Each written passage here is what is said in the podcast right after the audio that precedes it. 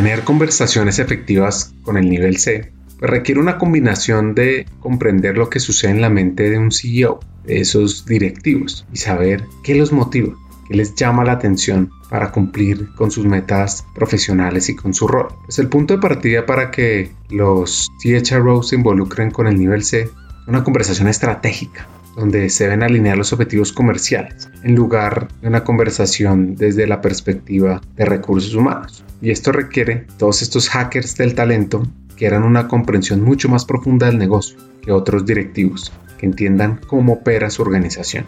Y es que los CHROs sabrán intuitivamente lo que está en la mente de su CEO, si están expuestos regularmente a la estrategia del negocio, claro, tienen tiempo suficiente cara a cara con este líder. Porque es que un CEO está interesado en cinco cosas, para que ustedes también que nos están oyendo miren cómo están en eso. La primera es crecimiento, la innovación, el futuro del talento, los cambios en el mercado externo y el desarrollo de la cultura.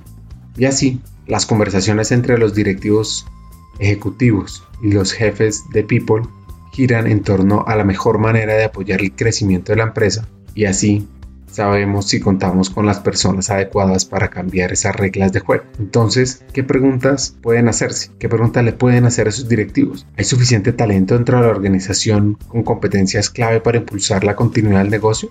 Así como aquellos que son lo suficientemente creativos y mentalmente ágiles para cambiar de función sin esfuerzo? ¿Tenemos las habilidades técnicas para impulsar el éxito y fortalecer nuestra posición de líder del mercado? Y lo que es más importante, cómo nos aseguramos de seguir siendo un entorno próspero para nuestros empleados y cómo atraemos a personas con ideas afines que se unen a nuestra organización. Bueno, pues esto es el inicio de un episodio donde aprenderemos junto a tres hackers mexicanos más experiencias de esas conversaciones con el nivel C, con los altos directivos.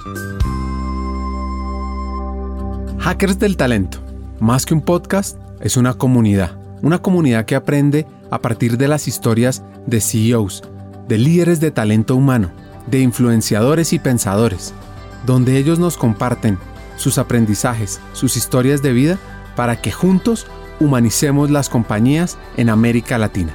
Disfruten el episodio.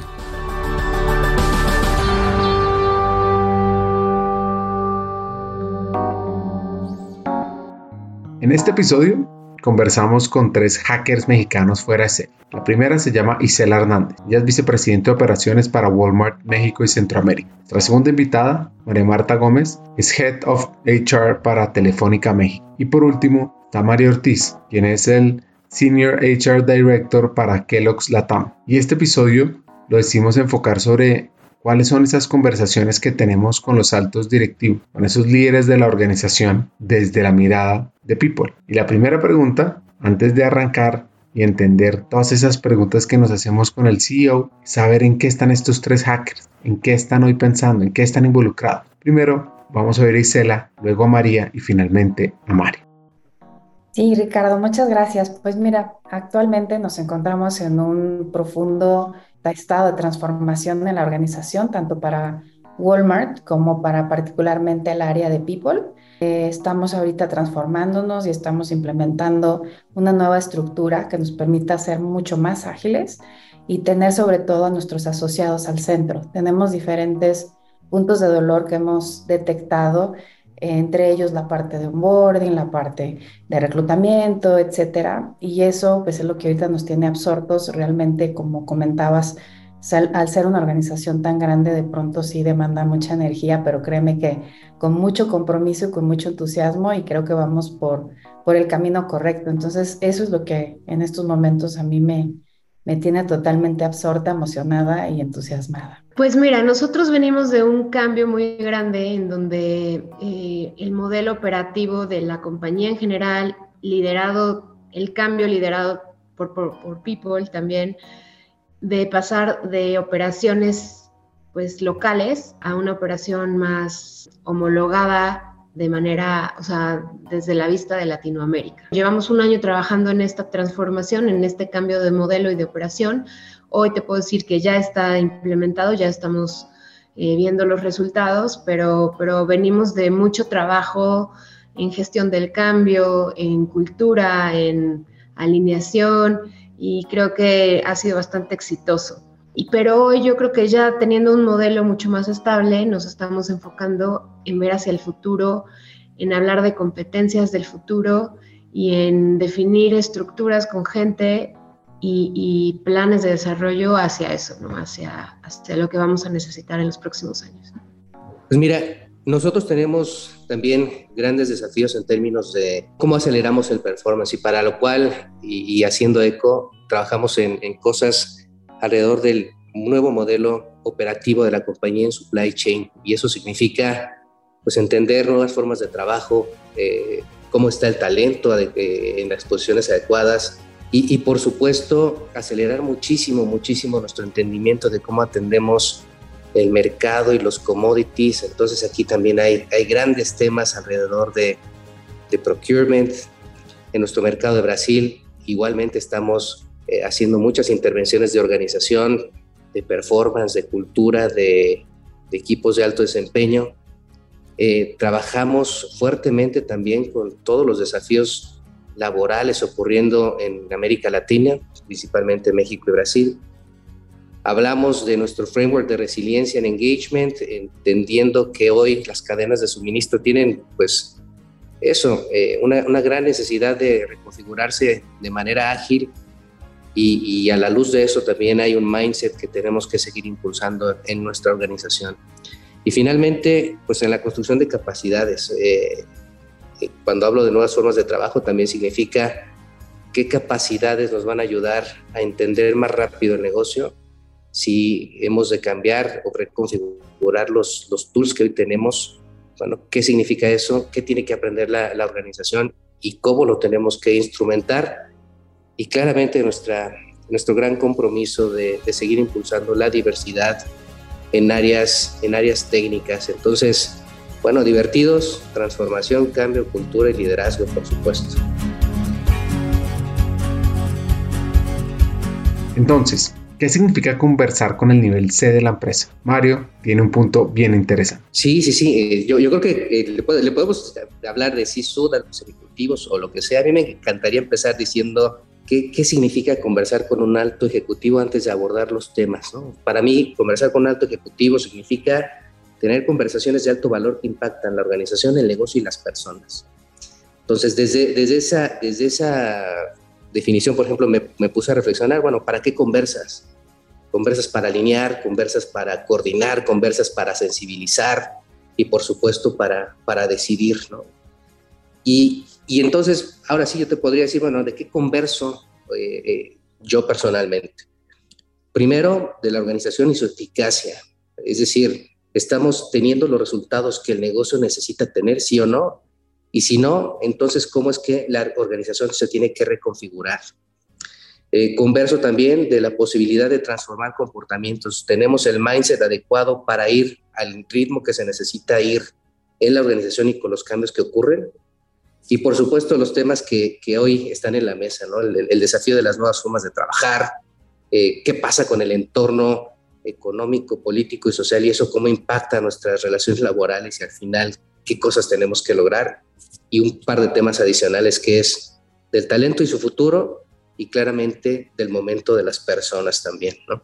Esa sería como mi, mi respuesta a esta pregunta, Ricardo. Mario dejó muy claro como estas bases que tomamos para, para, este tipo de conversaciones, pero yo, yo iría un poquito más atrás y les diría que para mí eh, la importancia de, del área de, de personas eh, dentro de las organizaciones ha cambiado muchísimo. En los últimos 10 años, realmente el sentido del área de lo que era, lo que es hoy, para mí ha tenido un cambio muy importante y hoy esas conversaciones se vuelven de mucho mayor peso, de mucho mayor relevancia y hoy estamos en la mesa de la toma de decisiones, de la estrategia en un lugar mucho más importante que antes. Entonces, para mí estas conversaciones se vuelven de primer lugar eh, hoy creo que para, para, ese alto directivo, para ese CEO, eh, somos, somos pieza clave para eh, dirigir un poco el rumbo de, de, las organizaciones. Hoy creo que mis conversaciones con, con, la cabeza de la organización son mucho más recurrentes, son como, de, como comentaba Mario, ¿no? Para la toma de decisiones. Y yo les diría que para mí un punto muy importante que me gusta llevar ahí, que a veces es complicado, es el tema del liderazgo directivo. Muchas veces ese liderazgo, ese, ese grupo directivo que al final se vuelve pues el equipo de trabajo de un CEO eh, con los que están todos los días afrontando muchísimos retos, también tiene áreas de oportunidad y eso a veces es difícil de hablar, es difícil de, de pues de asumir, de, tomar y para mí creo que nosotros somos los responsables de llevar esos temas a la mesa para que si hay áreas de oportunidad pues haya planes de acción y esto se vea reflejado pues en la compañía completa, ¿no? Entonces, definitivamente estamos en conversaciones de estrategia, en conversaciones de talento, en conversaciones de transformación, pero creo que los temas de liderazgo los tenemos que llevar a la mesa y pues seguro son, son cosas que hacen cambiar el rumbo. Yo creo que, como bien dicen mis colegas, estamos en la mesa para apoyar eh, a los ejecutivos de alto, de alto nivel, sin lugar a dudas. Nuestra función o nuestro rol es como un consejero o alguien que está ahí cercano para ir guiando de alguna forma este, las decisiones eh, en la parte ejecutiva, ¿no? Entonces, pero creo que también es súper importante tener conversaciones de negocio. Usualmente eh, también de pronto tomamos el rumbo de desarrollo de talento, la parte laboral, la parte, eh, you name it, ¿no? Pero creo que es importante también el poder entender el negocio, cuál es la ambición, qué es lo que queremos lograr, eh, visitar también el negocio un poco para tener eh, ese mayor contexto y, contexto. Y eh, en base a eso, desde la perspectiva de People, ¿cómo podemos habilitar esa estrategia? Entonces, las primeras conversaciones creo que deben ir rumbo precisamente un tema negocio para en base a eso seguir con otras conversaciones que tienen que ver desde la parte de, de People y poder apoyar con esas estrategias. Creo también que las conversaciones Em, deben de, ir en relación a cómo conectar todas esas estrategias y también tener esas conversaciones con el resto de la organización. Entonces, el cómo habilitar o cómo apoyar a los tomadores de decisiones a que se puedan trasladar en otras conversaciones al resto de la organización las estrategias y las iniciativas creo que es parte también de nuestro papel. Por eso, repito, es como también fungir como, como un tipo consultor que ayude precisamente en la habilitación de la estrategia del negocio. Em, eso creo que para mí sería como lo más relevante. ¿Anotaron? ¿Sacaron su libreta? ¿Qué tanto conversan sobre eficacia con los resultados del negocio? Transformar comportamientos, el estilo y nivel de desarrollo del liderazgo directivo, cambios en el mundo laboral, habilitar la estrategia. Pues esto suena muy interesante, pero ¿cómo es en la realidad? ¿Qué experiencias han tenido? Hoy en la historia de Celia con el consejo directivo. Mira, y, me encanta, como dice Ricardo, quiero dar un ejemplo para que esto nos lleve como mucho, muy a la práctica, ¿no? De, este tipo de conversaciones. Yo comentaba que hay que tener conversaciones de negocio y, y entenderlo. Y ¿Qué es lo que hemos hecho y reciente lo acabamos de hacer precisamente para que esas conversaciones se traduzcan en acciones que se puedan palpar y que nos lleven a mover a la organización? ¿no? Recientemente, al tener una conversación, no solo yo, obviamente el equipo de liderazgo de, People, eh, con el comité ejecutivo nos dimos cuenta que como organización podíamos llegar a una ambición mucho más amplia de la que actualmente tenemos. Y eso obviamente generó entusiasmo en todo el comité ejecutivo y la gran pregunta era, bueno, ok, ¿y ahora qué hacemos? Y lo que hicimos, y esto es reciente, es un ejemplo reciente, es que el equipo de, People propuso tener como una reunión con un grupo selecto de ejecutivos, no solo el comité, sino de otros ejecutivos de alto potencial, que nos ayudaran a trasladar esa idea en acciones claras y concretas. Entonces lo que se hizo fue poner el reto, este es el reto, esta es la ambición. Vamos a trabajar todos en conjunto para entenderlo y cómo lo vamos a poder este, enfrentar y solucionar en los siguientes, en los siguientes meses. ¿no? Entonces, digamos que fue un, como un offsite en donde estuvimos encerrados prácticamente un día y medio, precisamente dialogando, precisamente trabajando en equipos pequeños, regresando a un, a un consenso mayor y realmente se generó toda una estrategia muy, muy, muy poderosa que estamos seguros que nos va a permitir con estas iniciativas y acciones alcanzar esa ambición. Entonces, si nos quedamos solamente en la conversación, pues corremos el riesgo de perder incluso credibilidad. Creo que lo importante es seguir un call to action, precisamente para que podamos ayudar al negocio con nuestras propuestas a aterrizarlo. Y una herramienta que nosotros este, implementamos aquí, que nos dio mucha, mucha credibilidad y también pues muchos muy buenos resultados, fue precisamente organizar y llevar a cabo este tipo como offsite y coordinar todo, toda la metodología y demás para poder terminar con un plan robusto que vamos a implementar en los siguientes meses. Hagamos una pausa. Pocas veces las organizaciones se enfocan en la cultura de aprendizaje o en el modelo de creación del contenido que sus empleados consumen. La obsolescencia del contenido es el enemigo número uno en los programas de capacitación corporativa. Cerca del 40% del contenido disponible en el mercado no se ha actualizado en los últimos dos años.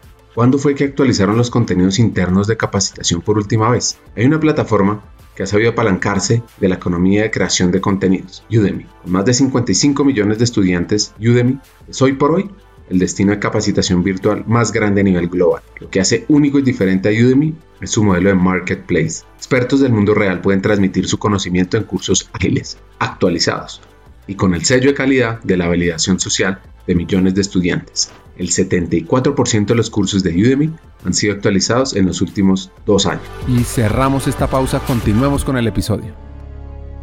Un hack simple y poderoso es, debemos ser parte clave y activa en el desarrollo de la estrategia del negocio. No solo organizarlo, facilitar las conversaciones, sino jugar un rol de incluir los temas de persona atados al negocio. Siempre, siempre, siempre.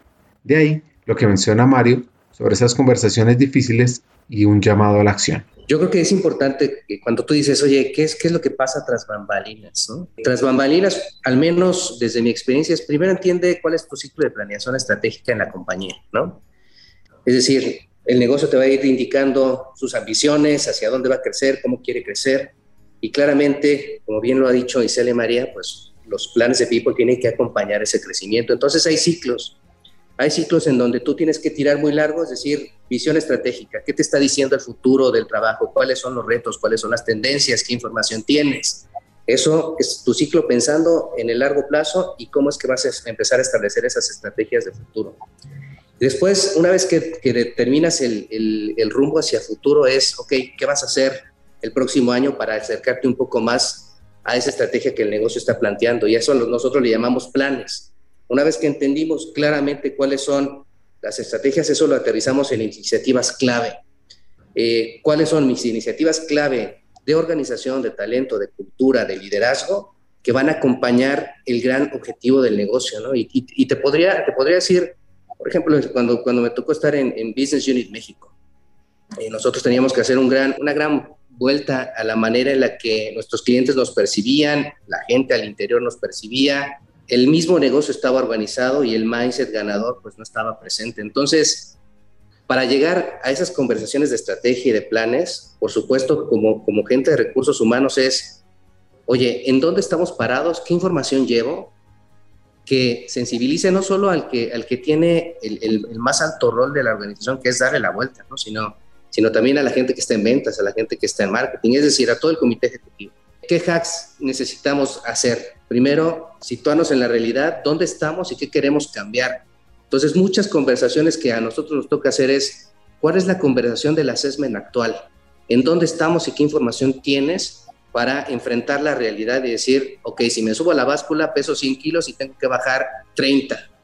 Ok, ¿qué hago para bajar 30? Esa es otra conversación. ¿Cuáles son las acciones clave? Porque eh, ya, lo decía María, un, tema es el presupuesto, ¿sí? Tienes una restricción de, recursos. Ok, ¿cómo vas a conversar para decir cuáles son las prioridades? ¿En qué te vas a enfocar? ¿Y qué va a ser la diferencia en desempeño con respecto a esas intervenciones que vas a hacer? Y claramente, nosotros también hacemos pues momentos de conversación y workshops con equipos extendidos de liderazgo para decir, ok, hacia acá van las tendencias, este es el plan, ¿qué piensan? ¿Cómo podemos instrumentarlo? Y luego tenemos una cosa que le llamamos goal alignment. En el goal alignment es donde ya entendemos perfectamente bien quién va a hacer qué, cuándo y, y en qué momento eh, tenemos que activar ciertos temas, ¿no? Y ahí es donde dedicamos un tiempo a la, a la, al cascading de lo que significa no solamente el People Plan, sino toda la instrumentación comercial, de operaciones, etcétera, de tal manera que, que lo que buscamos es amplificar los mensajes, alinear a las personas y, por supuesto, enganchar a los stakeholders en donde, en donde es necesario. ¿no? Un poquito eso es para mí el, el tras bambalinas, el cómo, el cómo tienes que ir tejiendo y, por supuesto, yo hago eco completamente a lo que dice Isela. Lo importante es el call to action, ¿no? Porque lo peor es conversar para tener, eh, digamos, catarsis continuas, eh, conversaciones filosóficas que no llevan a nada. Y, y, vaya, a veces tenemos que tener esas conversaciones también, sí, pero saber cuándo estás en el círculo eh, vicioso para poderte mover hacia realmente donde, donde el negocio necesita. ¿no?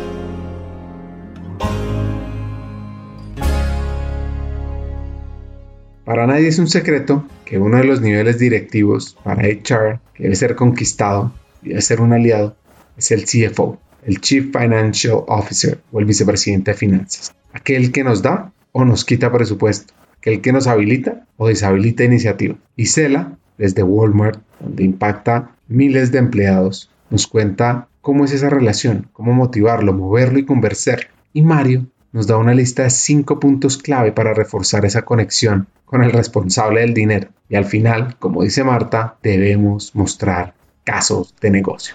Sí, Ricardo, mira, y, y me, me, río un poco porque créeme que es algo creo que tenemos que tener siempre como nuestro mejor colega, aliado y amigo al, al, al CFO, sin lugar a dudas.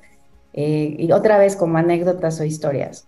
Recientemente a mí me tocó en un proyecto muy importante eh, tener una conversación difícil con el CFO porque había que solicitar un monto importante dentro del presupuesto, el cual de entrada ya me habían negado el mismo. Y fue una conversación, eh, pues no sencilla, pero sí en qué tuve que hacer o qué se tuvo que hacer precisamente para, para poder llegar a un buen acuerdo. Al final se aprobó, digamos, el proyecto, pero eh, primero es importante y obviamente creo que estos mis, mis, mis, colegas lo hacen extraordinariamente bien, pero eh, es importante entender los indicadores financieros, saber leer un PNL, saber qué líneas tienes que mover, precisamente cómo se van a impactar con las inversiones, cuál es el, el retorno de la inversión de, del proyecto. Eso es, es, he visto que algunos colegas no tienen la capacidad este, de manejar esos números. Es importantísimo si tú quieres tener una conversación, digamos, al tu tu con el, con el CFO, hablar su lenguaje. Eh, segundo, hay muchos temas eh, que quizás no se ven tan sencillos como, por ejemplo, eh, si tú tienes una alta rotación, obviamente eso tiene un impacto, tiene un costo.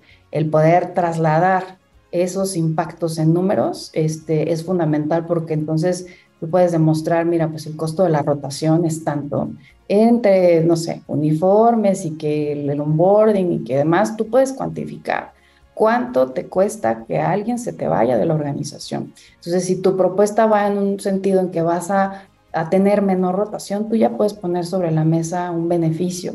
O la parte de la transformación organizacional, donde de pronto tú puedes decir, oye, voy a hacer más eficiente la organización porque voy a instalar procesos, voy a instalar tecnología, eh, eh, voy a poder ser mucho más ágil. Este va a ser el retorno. Y créeme que ahí es donde empiezan a entender y decir, oye, bueno, va, va hagámoslo, pero tienes que tener esa capacidad analítica eh, y obviamente conversacional, porque sí tienes que tener argumentos sólidos para poder convencer a, los colegas de finanzas. Entonces, eso es a mí lo que, lo que me ha funcionado y pues, obviamente siempre procuro tener una muy buena relación porque se convierten también en tus grandes aliados en momentos de iniciativas estratégicas. Y fíjate, yo, yo, yo había, a mí me gusta, como saben, reflexionar y escribir cosas. Entonces, primero, si quieres eh, porque me encantó lo que dijo Isela. Te digo, oye, ¿cómo, ¿cómo se conversa no solo con un alto directivo, sino con un, con un ejecutivo de finanzas? Y yo digo, a ver, cinco características. Conversas desde la información, es decir, claramente tienes que entender el PNL y los impactos que tú tienes en esa línea del costo, al menos cuando yo hablo de supply chain, yo tengo que tener claro pues el porcentaje de mi costo en la operación desde la información. Ahora, también la siguiente es conversas desde la historia, más no desde la prehistoria. Le dije, bueno, claro, tienes que generar contexto, pero no, no hace 10 años pasó tal cosa, ¿no? A ver, es desde la, desde la historia y tampoco tiene que ser una, una conversación anecdótica, es muy eh, factual driven, ¿no? Yo digo también conversas desde la escucha más activa, porque claramente el CFO, el, director general o quien lidera una función, pues tiene la responsabilidad mayor de un número. Y entonces, por más, por más que a nosotros nos encanten ciertos temas de recursos humanos que están en boga, pues no necesariamente encajan con la realidad del negocio. Entonces, quizá por ahí no es la conversación. Entonces, desde la escucha más activa, de cara a la situación de negocio que vas a enfrentar y, por supuesto, yo creo que desde tu más alta capacidad para articularte, porque en ocasiones no tienes tres horas para una conversación, tienes media hora para una conversación. Y entonces, yo me imagino que es como, como ir como, como un, un emprendedor por haciendo su pitch para, para buscar fondos para su iniciativa, ¿sabes? Y, entonces yo digo, bueno, ¿cómo converso yo con un, con un financiero? Primero, desde total ownership de mi responsabilidad en el PNL, entendiendo muy bien hacia dónde quiere ir el negocio y cuáles son esas intervenciones que sí o sí requieren o demandan recursos. Claramente, cuál es el impacto de eso que va a tener en lo que voy a hacer, si es acelerar ventas y disminuir rotación, y para ello requiero, y esto es algo muy básico, oye, fortalecer mi equipo de reclutamiento con dos reclutadores en campo y demuestro cuánto es que voy a recuperar en ventas netas, pues eso es una, una forma sencilla en donde el negocio te dice, ¿sabes qué? No estaba en tu presupuesto, pero te ayudo y es, no, no me ayudes, más bien nos ayudamos porque el negocio lo requiere, ¿no? Y es una, una conversación bien diferente a, mira, yo creo que esto va a necesitarse por estas razones. Y, y en realidad, pues ahí es donde, donde, pues, claramente las cosas no pasan, la distancia entre el CFO y el RH se, se hacen más grandes y es, este tipo no entiende lo que el negocio necesita y por otro lado es el reclamo hacia el de finanzas que decimos, este tipo no entiende lo que la gente necesita, ¿no? Al contrario, necesitamos los dos ir al centro y como bien dice Isela, o sea, tener una conversación cercana con el CFO de incluso de los desafíos que a veces, oye, ¿por qué me platicas esto? Porque necesito que entiendas que vamos a tener cambios de organización. Oye, pero nos va a costar, sí, sí nos va a costar, pero es importante que también sepas que tenemos maneras de eh, fondear distinto este, este movimiento. Pero tenemos que ir juntos en esto porque si no nos vamos a retrasar en cosas más importantes y de relevancia para el negocio. Completamente de acuerdo. Y yo creo que, yo creo que aquí la palabra clave es que, o, o el concepto clave es que ya no es la historia, ya no vas con la historia y con, y con las buenas esperanzas de que un proyecto impacte, ¿no? Aquí hay que ir con un business case muy claro en donde tú puedas plantear eh, esos recursos, de dónde van a salir y cómo se van a, optimizar. ¿no? Aquí ya, ya, ya esas conversaciones donde lo quieres convencer, convencer simplemente con, con buenos deseos ya no funcionan. ¿no? Entonces, em, yo creo que eso, ¿no? Un poco trasladándolo a, estos ejemplos es pues yo, yo no te voy a, venir a contar algo sin, sin, un número detrás, sin un indicador, sin un beneficio para la compañía. Y muchas veces, como decía Isela, esto, estos mismos fondos salen de los perjuicios que podemos tener de no hacerlo, ¿no? O sea, eh, como decía, si yo eh, no capacito a la gente, tengo rotación y pues la rotación cuesta. Entonces, eh, yo creo que aquí eh, ya no es ir a pedir dinero, es simplemente mostrar casos de negocio donde lo que estamos pidiendo realmente tiene un retorno, impacta en los ingresos y tiene un sentido de ser como cualquier proyecto de la compañía, como un proyecto de ventas, como un proyecto de marketing, porque somos parte de la misma operación. Entonces, yo creo que resumiendo lo que, lo que dice Isela y Mario, básicamente es eso, ¿no? Hoy no vamos a pedir favores, hoy vamos a presentar casos de negocio que tienen impacto muy puntualmente en los ingresos y que, y que aún más eh, tienen un beneficio para la gente. Entonces yo creo que por ahí tenemos todavía un impacto mayor. Hagamos una pausa. Hackers del Talento busca humanizar las compañías, compartir experiencias y mejorar la realidad laboral en Hispanoamérica. Necesitamos de una comunidad, porque solos imposible. Así que tu apoyo es fundamental. ¿Cómo? Compartiendo nuestros episodios por WhatsApp, por las redes sociales, suscribiéndote a nuestras plataformas y comentando. Ya hay varios que se han montado en esta comunidad. Gracias a Crip Bogotá por tu apoyo y cerramos esta pausa. Continuemos con el episodio. Profundizando sobre casos aterrizados, atados a la valentía, el líder de Kellogg nos da un ejemplo sobre lo que él llama las netas y Cela un ejemplo sobre ser apasionada y creer un poco de más en sus ideas. Finalmente, la líder de Telefónica sobre los errores. Y, fíjate, yo, yo, quisiera platicar un par de... Y, el primero no, no es hablando necesariamente con un, con un alto ejecutivo, pero sí creo que es relevante.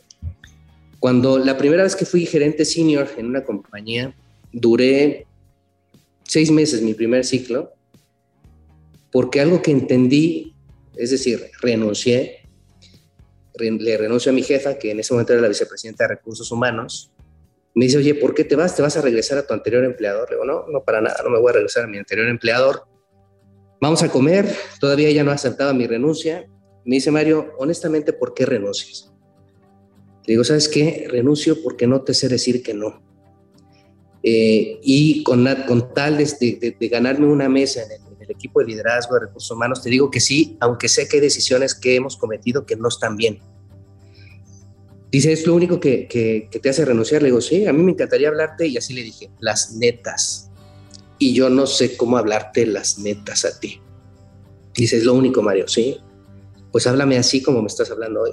Entonces, ¿por qué, ¿por qué comparto este ejemplo? Primero, porque creo que cuando tú hablas con altos directivos, lo, primero que tienes que tener es el valor de enfrentar tus, eh, tu postura, tener la valentía para decir lo que tienes que decir cuando tienes que decirlo. Cuando, cuando yo he sentido que he perdido mi voz, es donde pierdo eficacia y no logro impactar el, el, el, camino de la organización, de la gente, del talento del futuro. Entonces, yo diría, eh, nos toca trabajar en la valentía y sobre todo cuando estamos ya en, posiciones donde realmente todo el tiempo tienes conversaciones, no son, no son fáciles ir con el CFO a pedir dinero, no es fácil hay, hay, hay roces y tienes que aprender a plantarte de una forma muy, muy correcta. ¿no? O sea, creo que, eh, eh, como decimos en México, es importantísimo que, que, nosotros como, como people tengamos la capacidad de decir las netas.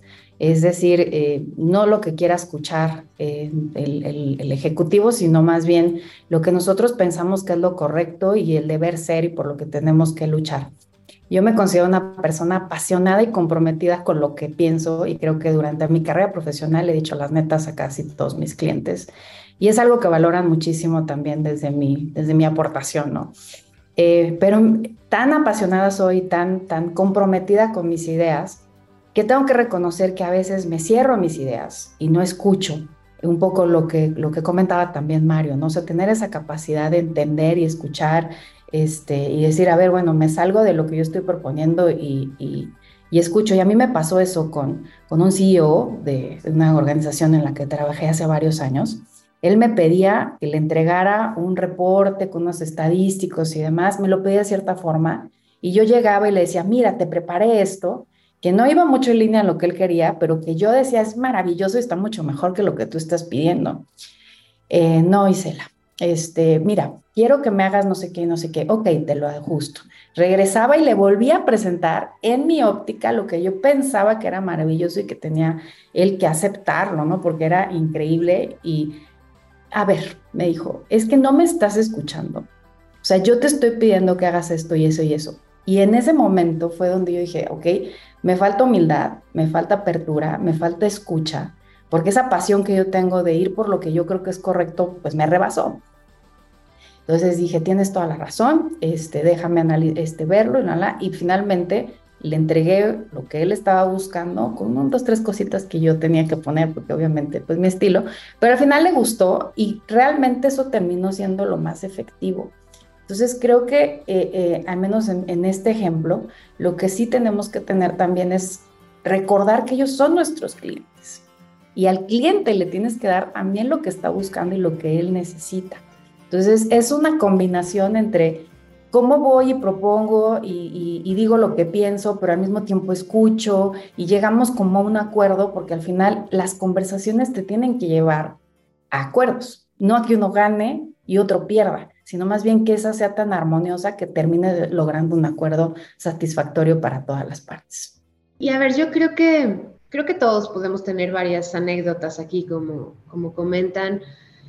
Y yo creo que aquí la clave de tener errores es aceptarlos, ¿no? Yo creo que lo peor que nos puede pasar, bueno, a, cualquiera es que cuando cometemos un error tratemos siempre como de justificarlo, de darle la vuelta, de... Ahí es cuando creo que nos vemos mal.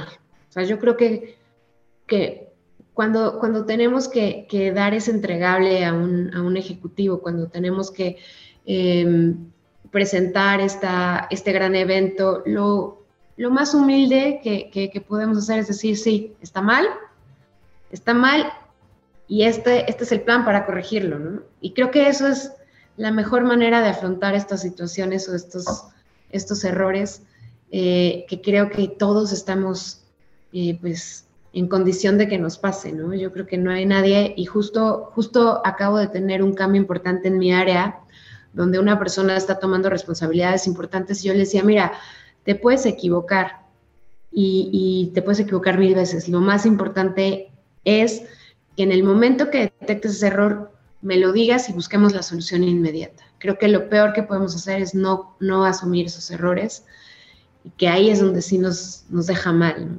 Entonces, un poco como conclusión de, estos ejemplos, el, mejor, eh, pues no sé, la mejor solución es aceptarlo y corregirlo, ¿no? Como, como nos cuenta Isela. Es la mejor manera de afrontarlos. Nosotros, como, como comentaban, siempre somos ese consultor, ¿no? Y esa, y esa persona que, que damos ese consejo ante decisiones importantes. Y sí me tocó eh, apoyar mucho en la contratación de una persona que, que desde nuestro lado, desde nuestra visión, estábamos seguros que iba a ser la diferencia. Y pues tristemente un año después tuvimos que tomar la decisión de que saliera eh, y pues y ahí toca decir, pues sí, yo fui la, primera en recomendarlo, hoy está saliendo y luego nos trajo muchos problemas después, ¿no? Entonces, pues eso, sí, sí pasa y no con la intención, pero pues muchas veces nuestras ideas y nuestras convicciones nos hacen pues tomar decisiones que luego hay que afrontar.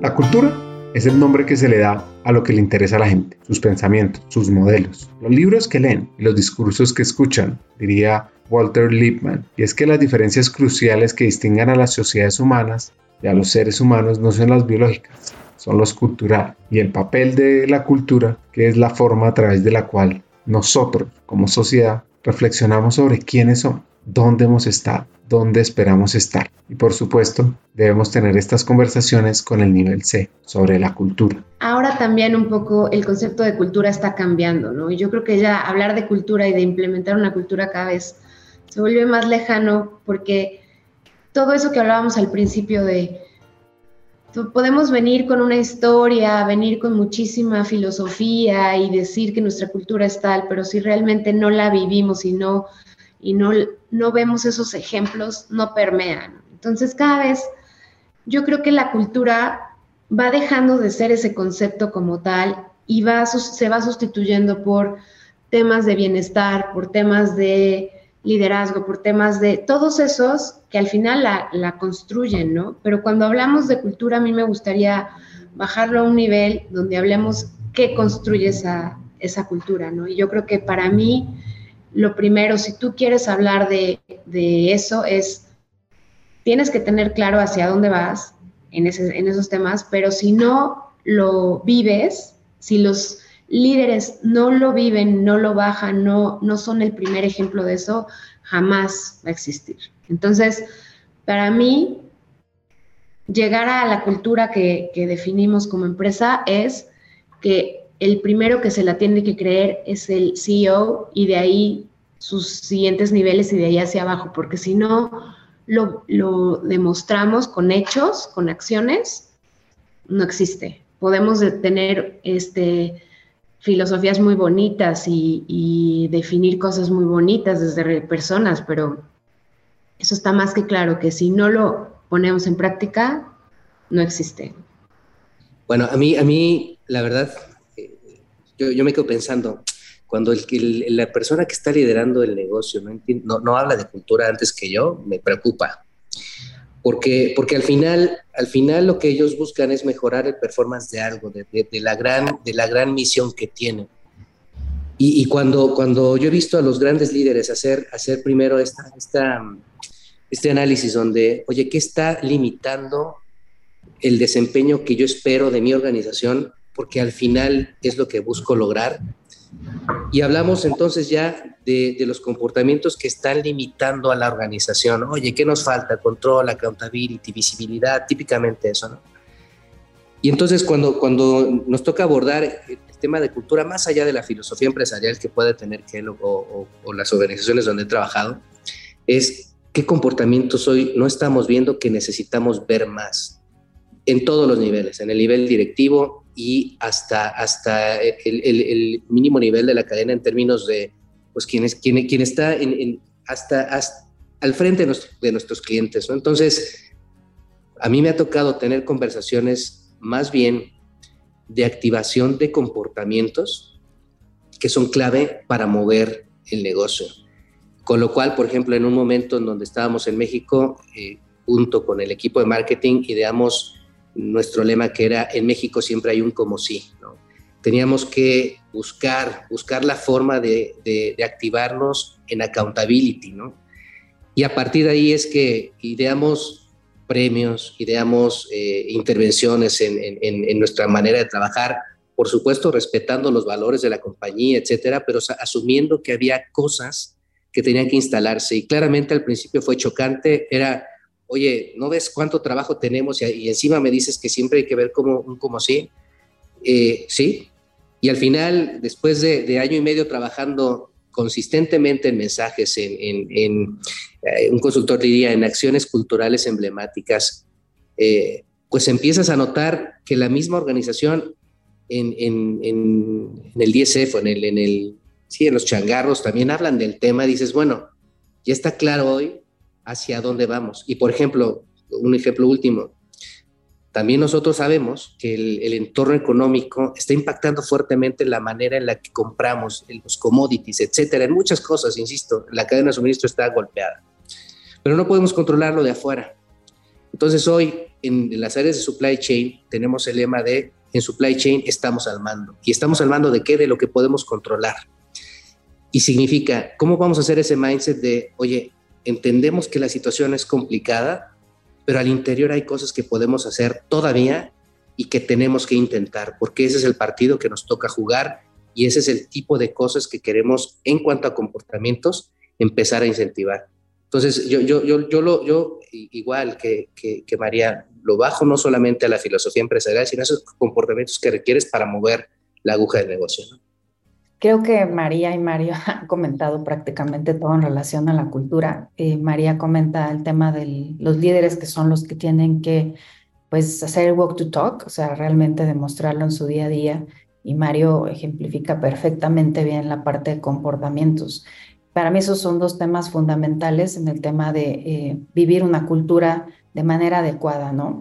En el ejemplo que les compartí de donde nos reunimos hace un par de semanas para todo el tema estratégico y el rumbo hacia donde vamos para alcanzar nuestra ambición, eh, se habló muchísimo del tema cultural y cómo es importantísimo como una palanca precisamente para lograrlo. Y yo creo que donde lo podemos revisar y tenemos, podemos palpar cómo se vive una cultura, precisamente es con, con nuestros grupos que están en, en, en, el caso de Walmart en nuestras tiendas, ¿no? O sea, desde ahí parte todo. O sea, tú vas a una tienda entras e inmediatamente te das cuenta de la cultura y ahí vas a poder percibir si realmente lo que tú tienes en tus paredes o lo que los líderes están de alguna forma conversando se vive en la realidad. Entonces, si tú no logras que una cultura se perciba en el, digamos, en nuestro caso, en nuestra tienda, que es el, el, el core del negocio, realmente pues no puedes tenerlo en paredes y puedes tenerlo en, en, pines y cosas muy lindas, pero no es una cultura que realmente se está viviendo. Entonces, concuerdo con mis colegas, palancas importantísimas para vivir una cultura es la parte de, que el líder haga, lo, lo permee y, lo, lo, y se palpe y todos los comportamientos que van alrededor de, del liderazgo. Para ir cerrando el episodio, un mensaje de cada directivo de People que nos da hacks de impacto con altos directivos, algunas acciones que podemos implementar rápidamente. Vamos a arrancar con María Marta, que por cierto les cuento su historia, la pueden escuchar en el episodio 169. Después sigue Isela, cuya historia está en el episodio 154.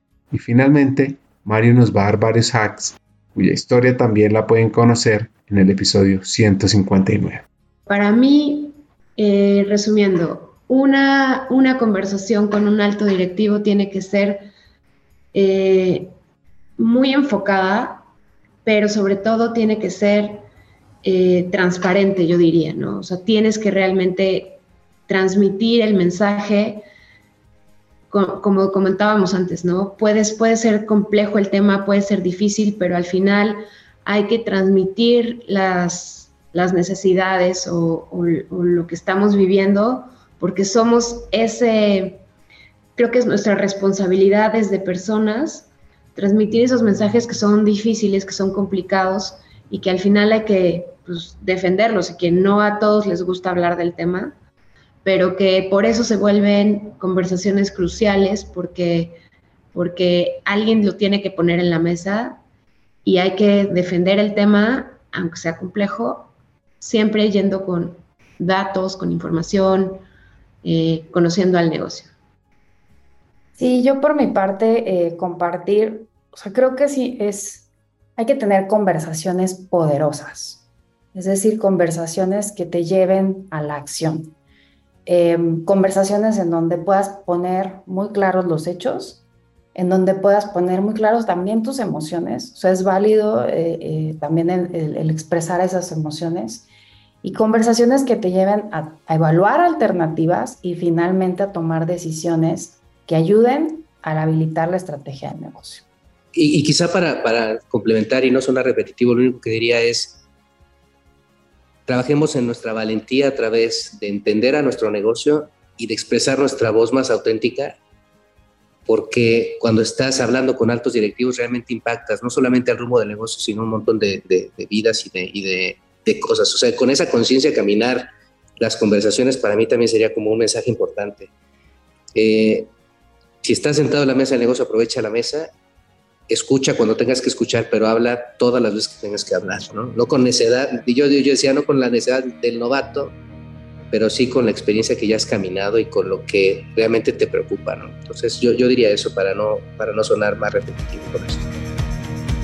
Pues este episodio es una conversación sobre el rol tan importante que juega Pipo para impactar, pero sobre todo cómo debe ser un actor que movilice la organización y para eso cómo debe conectar con el nivel directivo. Aquí vienen mis tres hacks. El primero, Debemos ser audaces y valientes para tener las conversaciones que generen valor para la empresa y la gente. Segundo, debemos estar preparados conociendo la empresa, los números, armando el caso del negocio y por supuesto aprendiendo a persuadir. Y por último, debemos fomentar las discusiones sobre el estilo de liderazgo del nivel directivo, porque esto tiene un efecto cascada en toda la organización, si es bueno o si es malo.